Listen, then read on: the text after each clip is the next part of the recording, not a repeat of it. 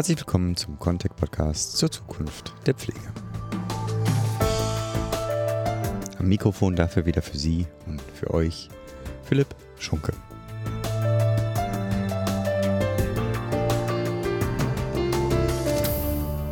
Corona hat ja unseren Arbeitsalltag wohl für die meisten Menschen deutlich verändert. Für die Heldinnen der Pflege hat es neben der sicherlich gesteigerten Wertschätzung vor allem ja, ein deutliches Mehr an Arbeitsbelastung gebracht. In anderen Branchen hat die globale Pandemie ja etwas gefördert, was ich, um ehrlich zu sein, jahrelang hergesehnt hatte, und zwar ein Boom von digitalen Lösungen und digitalen Arbeitsabläufen. Soweit sogar, dass ich persönlich zumindest mich nach einem bisschen mehr analogem Leben sogar etwas sehne. Ich habe mal gestern gezählt, ich habe sechs Videokonferenzsysteme hier auf meinem Rechner, die ich für unterschiedliche Projekte irgendwo aktivieren muss. Die Frage aber für uns heute ist, und die hatten wir in dem Podcast auch schon mal so gestellt, aber jetzt natürlich in einem anderen Setting, wie Digitalisierung auch für und in der Pflege sinnvoll eingesetzt werden kann. Und ich paraphrasiere mal, ich glaube, das kam von äh, dir, Sarah nicht zum Selbstzweck, sondern konkret um die Situation für Menschen mit einem Unterstützungsbedarf zu verbessern. Anlass, das Thema für den Podcast heute nochmal aufzugreifen, ist Anfang des Monats ein, eine Forderung von einem Verbändebündnis, die fordern einen nationalen Strategieplan zur Digitalisierung in der Pflege. Links natürlich alles wie immer in den Show Notes. Aber wer sind denn die Gäste heute? Sarah hatte ich ja schon erwähnt, um zum einen diesen nationalen Strategieplan etwas zu umreißen, aber auch um ja, Stand und Möglichkeiten der Digitalisierung in der Pflege etwas mehr zu erfahren. Social Distancing konform alles per Telefon zugeschaltet ist die Sarah Teune und Cornelia Röper, die ja einige auch schon von der Episode zu den Pflegesternen kennen. Beides Vorständerinnen bei Vediso e.V. Und damit erstmal guten Morgen Sarah, guten Morgen Conny. Guten Morgen, guten Morgen. Bevor wir in das digital eingemachte Thema hier einsteigen, wollt ihr euch dann kurz mal vorstellen? Ja, gerne. Also also mein Name ist Sarah Teune. Ich begleite den VEDISO, den Verband für Digitalisierung in der Sozialwirtschaft, seit seiner Gründung 2017 in unterschiedlichen Funktionen. Wie du gesagt hast, bin ich inzwischen auch Vorständin. Von Haus aus bin ich Betriebswirtin, also ich habe BWL mhm. studiert mit einem Schwerpunkt für den Non-Profit-Sektor und war dann im Anschluss in verschiedenen Leitungsfunktionen sowohl bei Caritas als auch bei Diakonie tätig. Und das ist eigentlich eine ganz, war eine ganz gute Vorbereitung, denn der VEDISO ist ja ein Verband, der sich über alle Wohlfahrtsverbände hinweg orientiert und da offen ist für alle Unternehmen und Organisationen, auch Verbände der Sozialwirtschaft, die eben gemeinnützig unterwegs sind, ganz unabhängig, ob sie jetzt eine kirchliche Zugehörigkeit haben oder mhm. nicht. Mit Sitz in? Der Vediso. Ja. Wir haben unseren formalen Sitz in Stuttgart, weil wir dort gegründet worden sind, mhm. aber tatsächlich verfügen wir über keine Geschäftsstelle. Das heißt, wir sind im Verband digital, digital unterwegs. Genau, wir sind ein Remote-Team.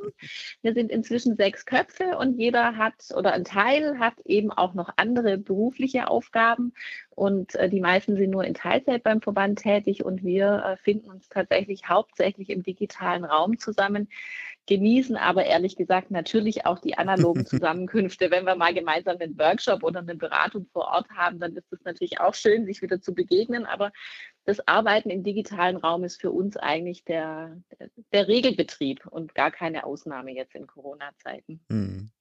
Conny? Also mein Name ist Cornelia Röper. Ich bin die zweite Vorständin im Bidiso mit dem einen Hut und auf dem anderen Hut steht Geschäftsführung der Mit uns Leben GmbH. Mhm. Und die Mit uns Leben GmbH ist ein Unternehmen entstanden mitunter aus dem Bidiso. Und das finde ich ganz spannend, weil der Vidiso, also der Verband mhm. für die Digitalisierung in der Sozialwirtschaft, sich vielen Fragestellungen ge gestellt hat und tiefer reingeguckt hat, was eigentlich schon funktioniert in dem Bereich in der Sozialwirtschaft und mhm. was noch nicht und wo Herausforderungen und Probleme sind und was vielleicht einfach angepackt werden müsste. Und was ich sehr schätze an diesem Verband ist, es ist wirklich ein Verband von Machern, die packen an und die gehen dann hands-on wirklich rein. Und so war es auch an dem Punkt der Herausforderung, der wir uns dort gestellt haben, jetzt die mit uns Leben GmbH auszugründen, mhm. ist das Angebote sozialer Dienstleister für Hilfesuchende digital nur super schwer zu erreichen sind in mhm. Deutschland. Das heißt, es gibt noch keine Transparenz jetzt im Pflegebereich über ambulante Pflegedienste, stationäre Heime, alternative Wohnangebote, mhm. was es alles gibt, wie man es refinanzieren kann, was das passende Angebot ist so wie man es als Endnutzer vielleicht sogar schon kennt aus anderen Branchen, leider noch nicht aus der Sozialwirtschaft. Mhm. Und das wollten wir einfach angehen. Und deswegen ausgegründet, eine Plattform zu erschaffen, die genau das tut, nämlich Transparenz auch in diesen Markt zu bringen und es dem Endnutzer, was mhm. in diesem Fall jetzt der normale Mensch, mhm. ich, du, Angehörige, pflegende Angehörige und aber auch ähm, pflegesuchende Personen selber sind, die Möglichkeit zu geben, selbst nach dem zu suchen, was sie, was sie eigentlich wollen. Da sind wir ja schon voll im Thema drin. Das Problem ist ja immer, Digitalisierung in der Pflege ist ja so ein bisschen der Arbeitstitel dieser Episode, ist ja ein riesiges Thema. Um das ein bisschen einzugrenzen, welche Bereiche der Pflege, in der Pflege können und sollen denn eurer Meinung nach überhaupt digitalisiert werden und wie kann das denn überhaupt funktionieren? Also ich würde dir, glaube ich, sogar zunächst widersprechen wollen okay. und sagen, es geht gar nicht darum, es einzugrenzen, sondern tatsächlich erstmal aufzumachen und mhm. zu überlegen, an welchen Stellen kann Digitalisierung wirklich unterstützen. Mhm. Das heißt, an der Stelle ist es, glaube ich, gut, auch mal so ein bisschen noch den Schritt zurückzutreten und zu schauen, an welchen Stellen lohnt es sich, wo ist es sinnvoll und wo schaffen wir es über Digitalisierung tatsächlich einen, einen Nutzen, einen Benefit, einen, einen Vorteil für den Pflegebedürftigen oder die Pflegebedürftige selber mhm. durch die Digitalisierung zu schaffen. Und dann gibt es natürlich äh, Überschriften, das sind die ganzen organisatorischen Themen. Das ist sehr naheliegend zu sagen, also Dienstplanung muss heute keiner mehr von Hand machen, das kann digital unterstützt passieren. Mhm. Tourenplanung im ambulanten Feld genauso.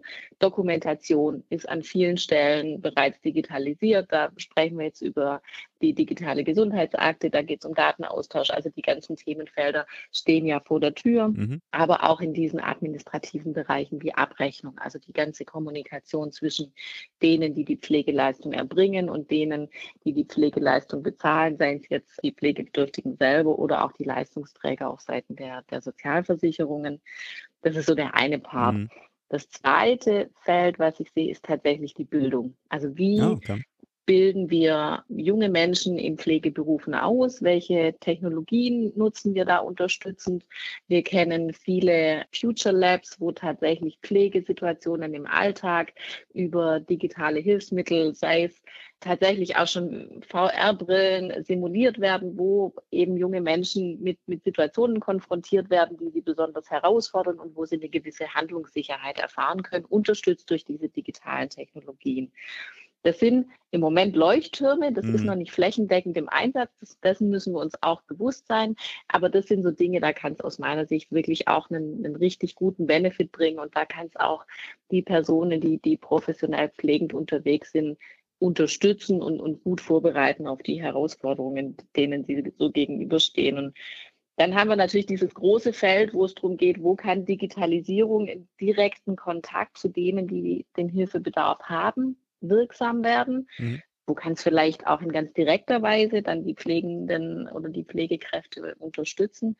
Und da sehen wir natürlich schon auch zunehmend diese Experimente oder auch die Bereitschaft, Dinge auszuprobieren wie einen Pepper, also diesen kleinen humanoiden Roboter, der eben ähm, kommuniziert und der da unterstützen kann. Was schon lange im Einsatz ist, ist ja zum Beispiel diese Robbe, Paro, wo es tatsächlich inzwischen einfach auch schon viele Erfahrungswerte gibt, das und wie der Einsatz einer solchen Technologie tatsächlich auch wirksam ist für mhm. Menschen, die möglicherweise zum Beispiel Demenz sind, die na nachts eine große Unruhe befällt. Also da kann das sehr, sehr unterstützend wirken und kann dann auch ganz einfach jemand, der alleine auf einer Station Nachtwache hat, wirklich entlasten, weil eben der Einsatz dieser Robbe für die Person, die da eine große Unruhe hat, so weit führt, dass zum Beispiel venöse Zugänge nicht mehr gezogen werden, mhm. weil man sich mit was anderem beschäftigen kann. Im Moment. Danke, dass du das nochmal so konkret machst, ja. weil ja, diese Robbe ist ja, ja, sozusagen, die, die, die wird ja oftmals sozusagen als Spielzeug so ja. nebenbei, aber dass es tatsächlich ganz konkrete pflegerische Vorteile genau. auch mit sich bringen könnte. Mhm. Sorry, ich hatte wieder unterbrochen. Ähm, nein, gerne aber auch diese ganzen Themen wie Telepräsenzrobotik. Also das ist uns jetzt in, in Corona-Zeiten nochmal bewusst geworden. Ne? Also das sind kleine rollende Devices, kleine Geräte, die quasi mit einem Bildschirm, sowas ähnlichem wie einem Tablet an, ans Bett rollen und wo tatsächlich sich eben ein Arzt quasi via Internet zuschalten kann, um zum Beispiel eine Visite zu begleiten. Also auch diese Themen, das sind so die Fragestellungen, ne? Versorgung im ländlichen Raum, was haben wir denn in, in, in infrastrukturschwachen Gebieten, wo eben der Besuch eines Arztes, wo Hausbesuche einfach nur noch schwer zu realisieren mhm. sind, weil wir den entsprechenden Mangel haben. Also das sind alles so Anwendungsfelder, wo ich glaube, dass im Moment und auch vor allem durch Corona die Bereitschaft gewachsen ist, sich dem anzunähern, mhm. das auszuprobieren und nochmal kritisch zu prüfen, wo haben wir wirklich einen Benefit raus und wo ist es vielleicht gut gemeint, aber nicht so richtig gut umgesetzt. Hm. Ich sehe das genauso. Erstmal reingehen und gucken, wo macht Digitalisierung momentan überhaupt Sinn, wo hm. kann es helfen, wo kann es unterstützen. Nicht um der Digitalisierung willens, das wäre falsch, aber zu gucken, wo schafft es wirklich Mehrwerte. Hm. Und ich glaube, da gibt es ganz, ganz viele Felder momentan. Corona hilft uns momentan ein bisschen, in Prozesse reinzugucken, macht das Sinn, den Prozess zu digitalisieren oder müssen wir den Prozess anpassen? Denn, und jetzt komme ich ein bisschen aus meiner alten Haut, als ich noch bei einer Tochterfirma der Telekom war, wo es darum ging, einen schlechten Prozess zu digitalisieren, macht den Prozess mhm. nicht besser, sondern da muss man sich erst den Prozess angucken, was aber eine Riesenchance ist an der Stelle. Und was ich vielleicht noch ergänzen würde, ist neben dem Thema Robotik und Bildung nochmal das Thema Transparenz. Mhm. Weil ich glaube, dass auch die Sozialwirtschaft oder die, die Pflegebranche an sich sehr komplex ist mhm. und für den Endnutzer, Angehörigen, Betroffenen fast schon undurchschaubar. Also ein Wort, was sehr oft benutzt wurde in Workshops mit Angehörigen, ist, das ist ein Pflegedschungel mhm. und da kommt man ja sowieso nicht durch. Und das ist ein Wust an Informationen. Und überall dort, wo die Informationen Überhand gewinnen, ist es eigentlich ein gutes Indiz dafür, dass man da nochmal drangehen könnte und das mit den richtigen Techniken, mhm. vielleicht digitalisiert, so weit aufräumen kann, dass man nur noch die Informationen bekommt, die tatsächlich die richtigen oder wichtigen für die jeweilige individuelle Situation sind. Und da sehe ich auch große Chancen, diesen Dschungel ein Stück weit zu durchbrechen. Hm. Nun sind wir ja quasi unter uns hier. Mich würde ja interessieren, wie euer Eindruck, ihr habt ja ständig Kontakt mit der Praxis. Wo steht denn Sozialwirtschaft und Pflege eigentlich im Punkto Digitalisierung? Soweit ihr das einschätzen könnt. Also ich ergänze die Frage jetzt auch nochmal. Conny, du hattest es ja auch gerade gesagt, also nicht nur bestehende Prozesse digitalisieren, sondern auch sich die Prozesse überhaupt anzuschauen und mit der Digitalisierung gerade auch den, die Prozesse auch noch zu reflektieren. Ist dazu jetzt überhaupt die Zeit? Also wenn ihr das jetzt so erlebt. Also ich habe eher das Gefühl, dass aus der Pflege äh, jetzt gerade so, wir sind überlastet. Also obwohl es natürlich teilweise kurz, meistens mittelfristig natürlich eine Entlastung bringen würde, ist es natürlich erstmal eine Umstellung. Mhm. Ich habe dazu immer wieder eine Karikatur im Kopf und ich kriege die in dem Bereich auch nicht raus. Die hat sich so eingebrannt. Und das sind zwei junge Menschen, die eine Schubkarre vor sich her schieben mit einem viereckigen Rad. Und da ist ganz viel Kram in dieser Schubkarre und die sind am Schwitzen und es ist anstrengend und sie kriegen diese Schubkarre den Berg einfach nicht hoch. Und da kommt jemand mit einem runden Rad und sagt, mhm. ich habe hier was für euch, mhm. das würde euch helfen. Und die winken ab und sagen, nee, siehst du nicht, wir haben da keine Zeit für, wir müssen hier super viel machen. Und Wenn du das Bild hast, das könnte das Coverfoto werden. Ja, gut. das Bild, wie gesagt, ich krieg's nicht mehr aus dem Kopf und so ein bisschen fühlt es sich auch an hm. in, der, in der Sozialwirtschaft oder in der Pflegebranche, wenn man sich das Richtung Digitalisierung anguckt. Ich glaube, es sind super viele Aufgaben, gerade auch momentan. Und Corona hat dann nochmal eine Schippe draufgelegt auf die Auslastung der Mitarbeiterinnen und hm. Mitarbeiter.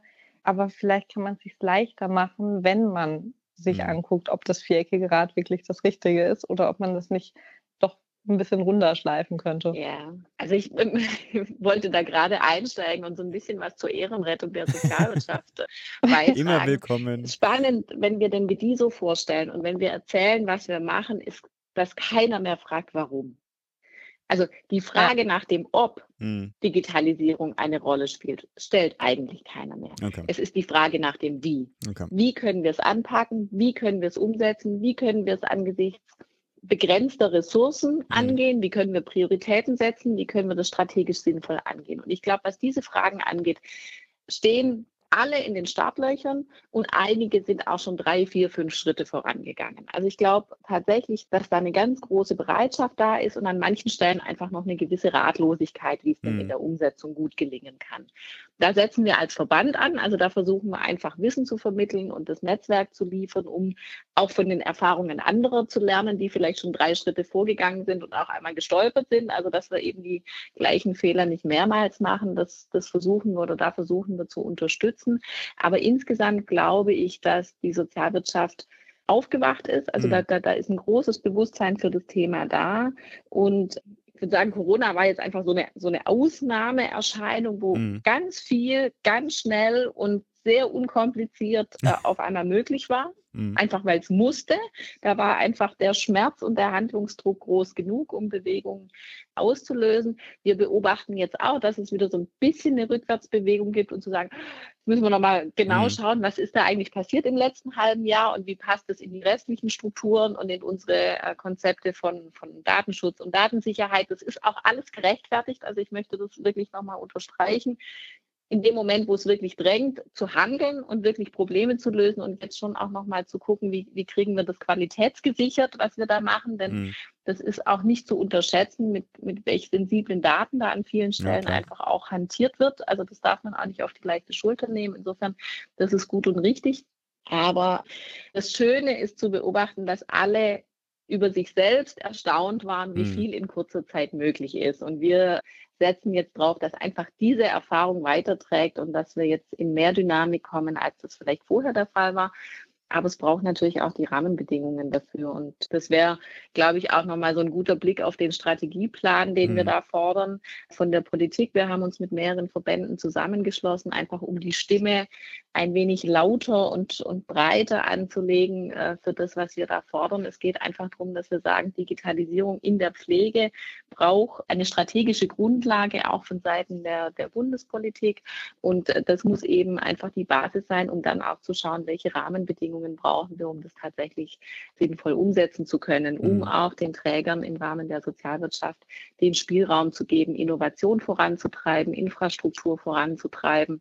Dafür brauchen sie die Refinanzierung für die Investitionskosten, auch für die personellen Ressourcen, die dafür notwendig sind. Mhm. Also Digitalisierung setzt sich nicht von alleine um und wir haben an vielen Stellen einfach einen hohen Bedarf, Mitarbeitende zu qualifizieren, sie darin zu unterstützen, die Fähigkeiten und Fertigkeiten zu entwickeln, die sie brauchen, um eben auch mit neuen Arbeitssituationen umzugehen. Dafür braucht es Ressourcen, aber es bietet einfach auch Riesenchancen für, für die Teilhabe von Menschen mit, mit Unterstützungs- und Hilfebedarf. Also ich glaube, das, was wir da erreichen können, ist so attraktiv, dass wir hoffen, die, die Politik auch mhm. Da ein bisschen aufzuwecken und zu sagen, lasst uns da bitte nochmal konzertiert draufschauen und überlegen, wie eine, wie eine bundesweite Strategie für dieses Thema auch aussehen kann. Danke für die Ehrenrettung, Sarah, an der Stelle, denn natürlich möchte ich die Sozialwirtschaft damit überhaupt nicht diskreditieren. Ich glaube, gerade die Sozialwirtschaft hat nochmal on top Herausforderungen, die mhm. andere Unternehmen eventuell gar nicht haben, wie sie dorthin kommen, etwas zu digitalisieren. Und ein paar Punkte hast du gerade schon angeschnitten, Sarah, in Richtung Refinanzierung, Forschung und Entwicklung da stehen einfach nicht die Mittel oder nicht in der Form die Mittel zur Verfügung, wie sie vielleicht bei einem Mittelständler zur Verfügung mhm. stehen. Wenn wir uns angucken, wie Fördertöpfe momentan gestrickt sind, aus denen man ja eigentlich sehr schön Digitalisierungsprojekte vorantreiben kann und wirklich mal was Innovatives auf die Beine stellen, dann sind die oft aufgebaut auf Richtlinien, die eigentlich für Mittelständler gelten, aber dann eher für kleinere bis zu 250 Mitarbeitern.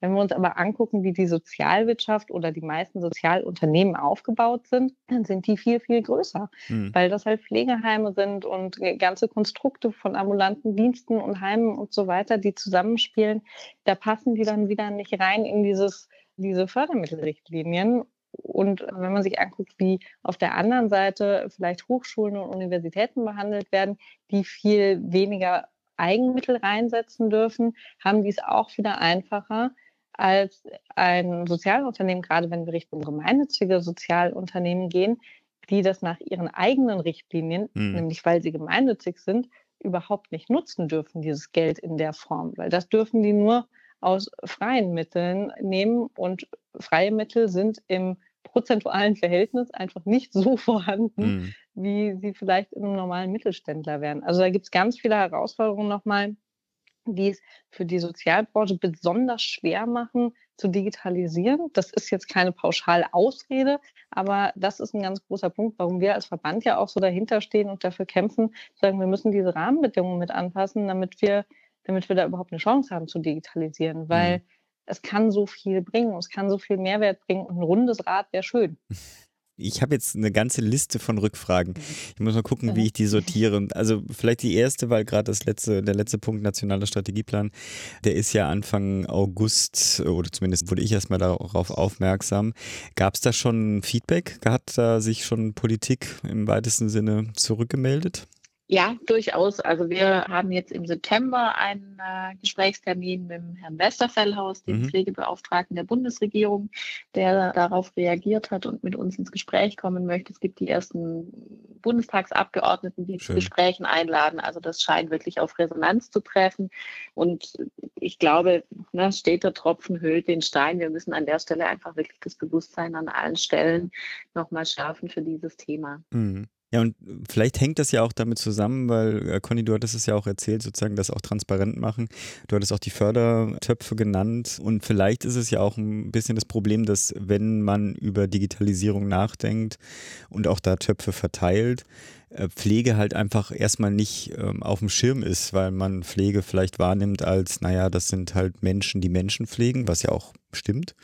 Aber mhm. es ist halt auch, das muss auch realisiert werden. Diese Prozesse müssen erstmal umgesetzt werden und da könnte halt auch die Digitalisierung helfen. Deswegen die Frage, habt ihr auch aus eurer ich verstehe das ja so als Beratungstätigkeit auch von mit Pflegeleben und von Vidiso. Ein konkretes Beispiel, also wie das abgelaufen ist, wie das ablaufen kann? Ähm, ja, ein Beispiel hätte ich. Da war es, wenn ich mich recht erinnere, in einem der Vidiso-Workshops die Caritas Speyer, die erzählt hat, dass sie durch die Workshops beim Vidiso und dann den Aufbau der Plattform mit Pflegeleben sich intern wirklich mal zusammengesetzt haben und geguckt haben, wie sieht unser Portfolio eigentlich aus? Was bieten wir alles an? Denn es ist ja auch über die Zeit gewachsen und immer größer geworden, da nochmal tiefer reinzugehen. Und die haben nachher tatsächlich einen Fotografen engagiert, der bei ihnen in der Caritas-Landschaft durch die verschiedenen Häuser und Angebote läuft und mal echte Fotos macht, um das darstellen zu können auf der, auf der Seite mit Pflegeleben dann und fanden es total gut, dass sie wie so einen Leitfaden mhm. hatten, mhm. an dem sie sich entlanghangeln konnten, sagen, ich brauche drei Fotos, dann brauche ich einen Abschnitt, was macht das Angebot oder diese Einrichtung jetzt besonders, mhm. also vielleicht auch anders besonders als die daneben, die auch von uns ist und was sind die Leistungen darunter. Und die fanden es total gut zu sagen, da habe ich jetzt Hausaufgaben quasi, damit kann ich loslaufen und ich weiß, was ich machen kann. Mhm. Und das zu nutzen, um auch nochmal zu reflektieren und tiefer reinzuschauen, was haben wir eigentlich schon alles an Angeboten, was auf der eigenen Webseite ja manchmal vielleicht auch ein bisschen versteckter ist. Und das fand ich total cool, dass der dann erzählt hat, ja, und wir haben einen Fotografen engagiert und der läuft jetzt rum. Ich glaube, da wird es sehr lebendig mit. Ich habe eine Anekdote, die mich begleitet. Conny hatte vorhin ihr Bild im Kopf. Mich mit begleitet seit einem, genau, mit der Schubkarre.